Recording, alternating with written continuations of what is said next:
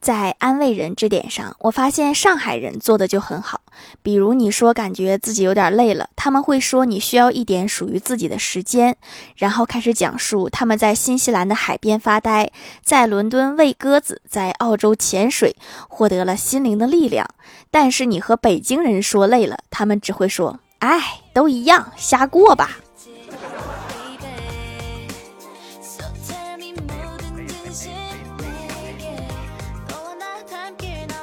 Hello，蜀山的土豆们，这里是甜萌仙侠段的秀欢乐江湖，我是你们萌到萌到的小薯条。给高三毕业生几点建议：一、暑假一定要把驾照给考了，不然影响跑滴滴干代驾。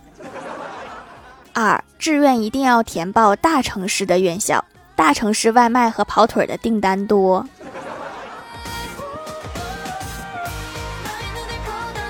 昨天去医院检查身体，前面的病人腿骨折了。医生问病人是怎么骨折的，病人答：“我觉得鞋里有沙子，就扶着电线抖抖鞋。我抖啊抖，抖啊抖，有个人以为我触电了，便抄起木棒给了我两棒子。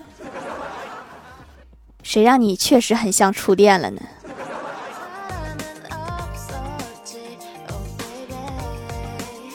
小时候，我被送到外婆家，外婆知道我那个三天两头闹病用的父母又吵架了，就和我开玩笑说：“爸爸妈妈吵架的时候，你站在哪一边呀？”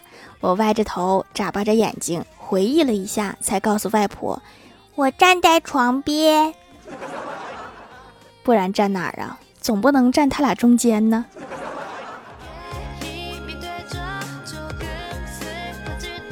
老妈刚买了个手机，整个下午都爱不释手。到了做晚饭的时候，正在做饭的她突然跑出来问我看到她手机没有。我说没看到啊。老妈急得一边翻一边说：“你没听见我手机响吗？不知道谁打来电话了。”我回老妈：“不是你手机响了，是楼下换煤气的来了。他的喇叭放的音乐和你的手机铃声是同一首歌。”没想到现在换煤气的这么时髦哈。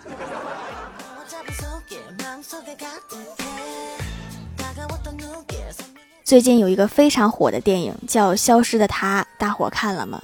我昨天约着欢喜去电影院看的，看电影看到了一半，突然出现了播放事故，影院屏幕居然黑屏，等了一会儿也没有人管，就听到一个男的在我后边喊：“动一下鼠标。”我都带入到电影里了，这一句话又给我拉出来了。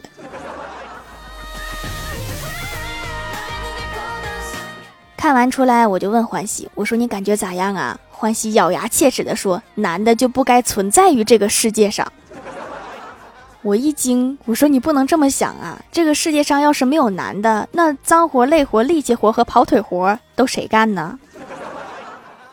瞅啥呀？我爸妈就是这么使唤我哥的呀。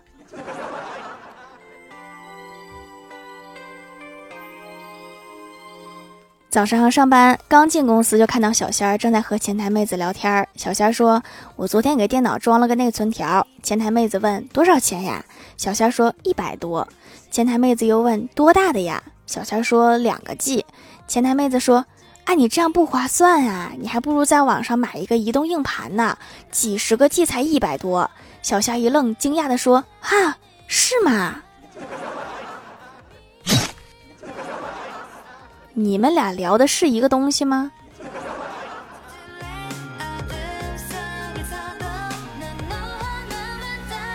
下午公司开讨论会，李逍遥和小仙儿意见不合，就吵了起来。李逍遥一时处于下风，情急之中一拍桌子，起身大叫：“你胡说！我又不是不傻。”好了，这回全公司都知道你傻了。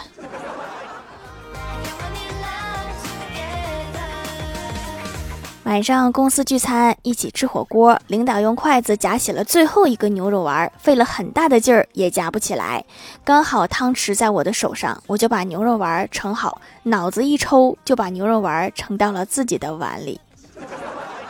我现在在想，星期一怎么去上班呢？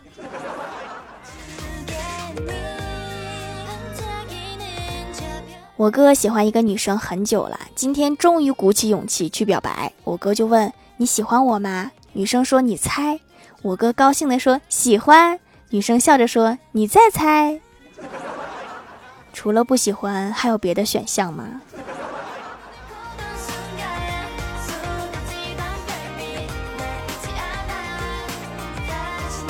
语文课上，老师讲完“缘木求鱼”这个成语之后，请同学想一个意思相近的成语。郭晓霞答：“杀鸡取卵。”老师纠正说：“错啦，‘缘木求鱼’指的是方向方法不对而达不到目的。”郭晓霞坦然回答：“老师，我杀的是公鸡。”你要是这么解释，那就没毛病了。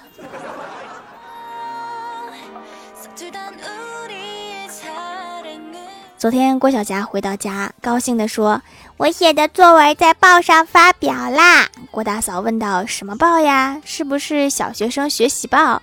郭晓霞撇撇嘴说：“比这个大多了。”郭大嫂很惊喜，说：“难道是中国少年报？”郭晓霞说：“比这个还要大。”郭大嫂实在想不起来了，就问儿子：“那你说是什么报呀？”郭晓霞说：“是我们班的黑板报。”这个黑板报确实很大呀。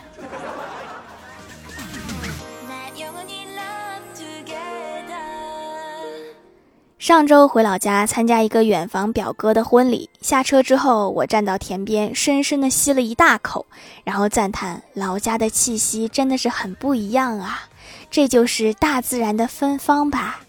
路过一个大伯说：“人家早上可刚喷完农药啊，你可别吸太多。”我说这个味道怎么没闻过呢？原来是农药味儿。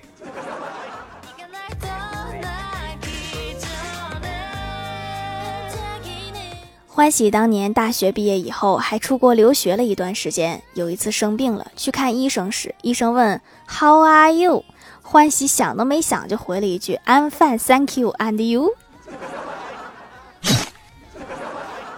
你都 I'm fine 了，还找医生干啥？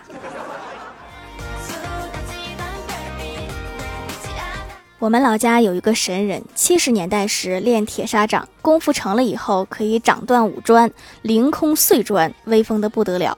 后来到了八十年代，只能掌断三砖，到了九十年代，只能一砖一砖的断了。有一次我回老家，刚好遇到他，就想问问他为啥功力减退了。他说刚开始也以为功力减退了，后来才知道烧砖的配方改了。现在砖是质量越来越好了，是吧？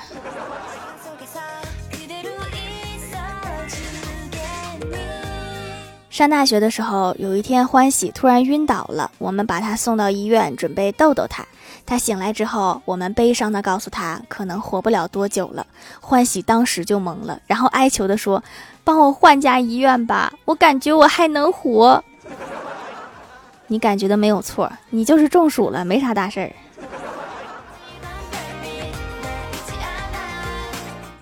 嗨，蜀山的土豆们，这里依然是带给你们好心情的欢乐江湖。喜欢这档节目，可以来支持一下我的淘小店，直接搜店名“蜀山小卖店”，数是薯条的数就可以找到啦。还可以在节目下方留言互动，或者参与互动话题，就有机会上节目哦。下面来分享一下听友留言。首先第一位叫做荷塘主，他说郭晓霞长期不看书，导致他的书桌里的书都受潮发霉了。有一次郭大嫂帮郭晓霞收拾书桌，发现里面有很多的小潮虫，于是叫来郭晓霞。教训他说：“你看看，连小虫子都比你爱学习，小虫子都比你强，你还不学习？你咋这懒呢？你快学学那些小虫子吧。”然后郭晓霞伸出手把小虫子都给摁死了，然后说道：“好啦，少了很多竞争对手。不能改变自己，那么就改变敌人。”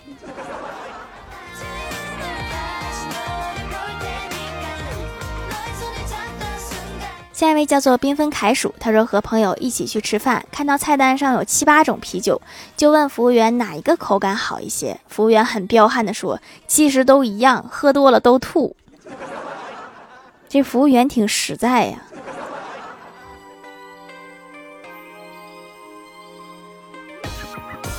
下一位叫做薯条酱，别拖鞋，自己人。他说，上天对一个人最大的惩罚，就是给了他感知问题的能力，却没有给他解决问题的智慧。就好比我喜欢听条的节目，却无法帮助他每天都更新。每天盖楼留段子，就是对我最大的帮助啊。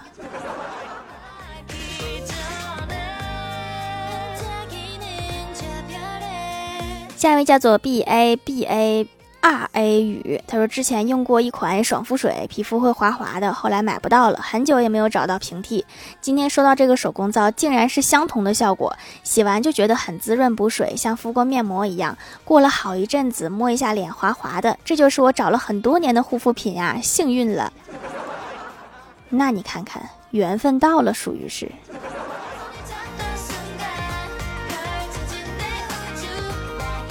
下一位叫做薯条读我读我，他说条今天我生日，可以祝我生日快乐吗？可以呀，没问题呀，祝你好几天前生日快乐。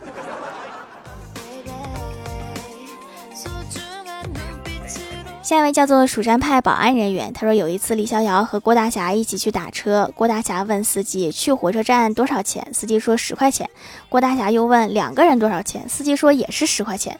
郭大侠回头叫李逍遥一起上车，李逍遥摇了摇头说司机根本就没有把我当人。郭大侠只好问司机二十块钱去不去，司机说可以上车吧。郭大侠对李逍遥说：“走吧。”李逍遥撇了撇嘴说：“我就值那十块钱吗？你问他三十块钱去不去？”郭大侠又问司机说：“三十块钱去不去？”司机说：“三十块钱也可以。”于是李逍遥满意的跟着郭大侠上了车。我觉得他是傻子，这个事儿现在已经实锤了。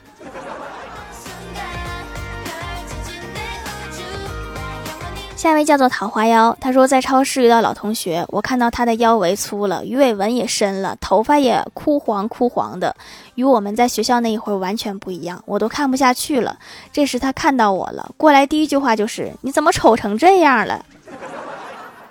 天下武功唯快不破呀。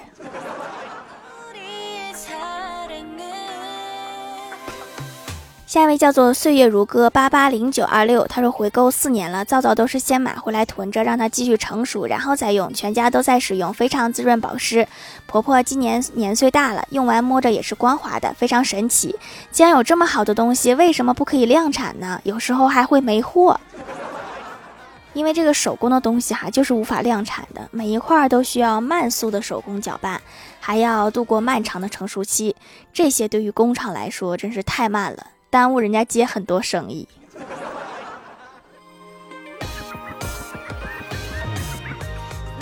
下一位叫做蜀山派的两只海狮，他说上次因为喜马拉雅更新了，所以我好不适应，想回到原来那个喜马拉雅，回到上一个版本好像挺难的。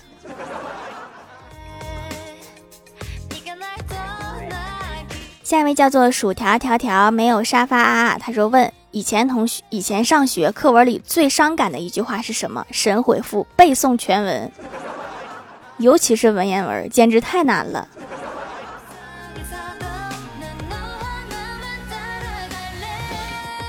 评论区互动话题：垂死病中惊坐起的下一句话是什么？荷塘主说：“我的快递还没取。”看来还是取快递重要一些。是图库来了啊！说燃烧我的卡路里，这是准备来一组仰卧起坐吗？中单刺客玩家说：“小丑竟是我自己，真的看到就顺口就说出来了，我还有救吗？有救有救，但是你是遇到什么尴尬的事吗？竟然会想到这一句？”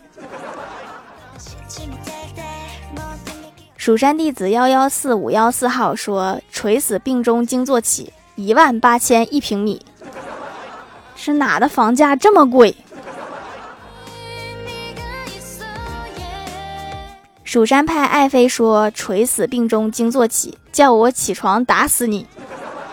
你这个起床气有点大呀。”下面来公布一下上周九七五级沙发是薯条赌我赌我。盖楼的有荷塘主、缤纷凯薯、薯条酱、别拖鞋、自己人、薯条酱、薯条赌我赌我、软绒兔、依林月、依林琪琪，一个非常无聊的小屁孩，蜀山派的两只海狮，蜀山弟子幺幺四五幺四号，薯条条没有沙发啊啊啊！感谢各位的支持。好了，本期节目就到这里了，喜欢我的朋友可以来蜀山小卖店支持一下我。以上就是本期节目全部内容，感谢各位的收听，我们下期节目再见，拜拜。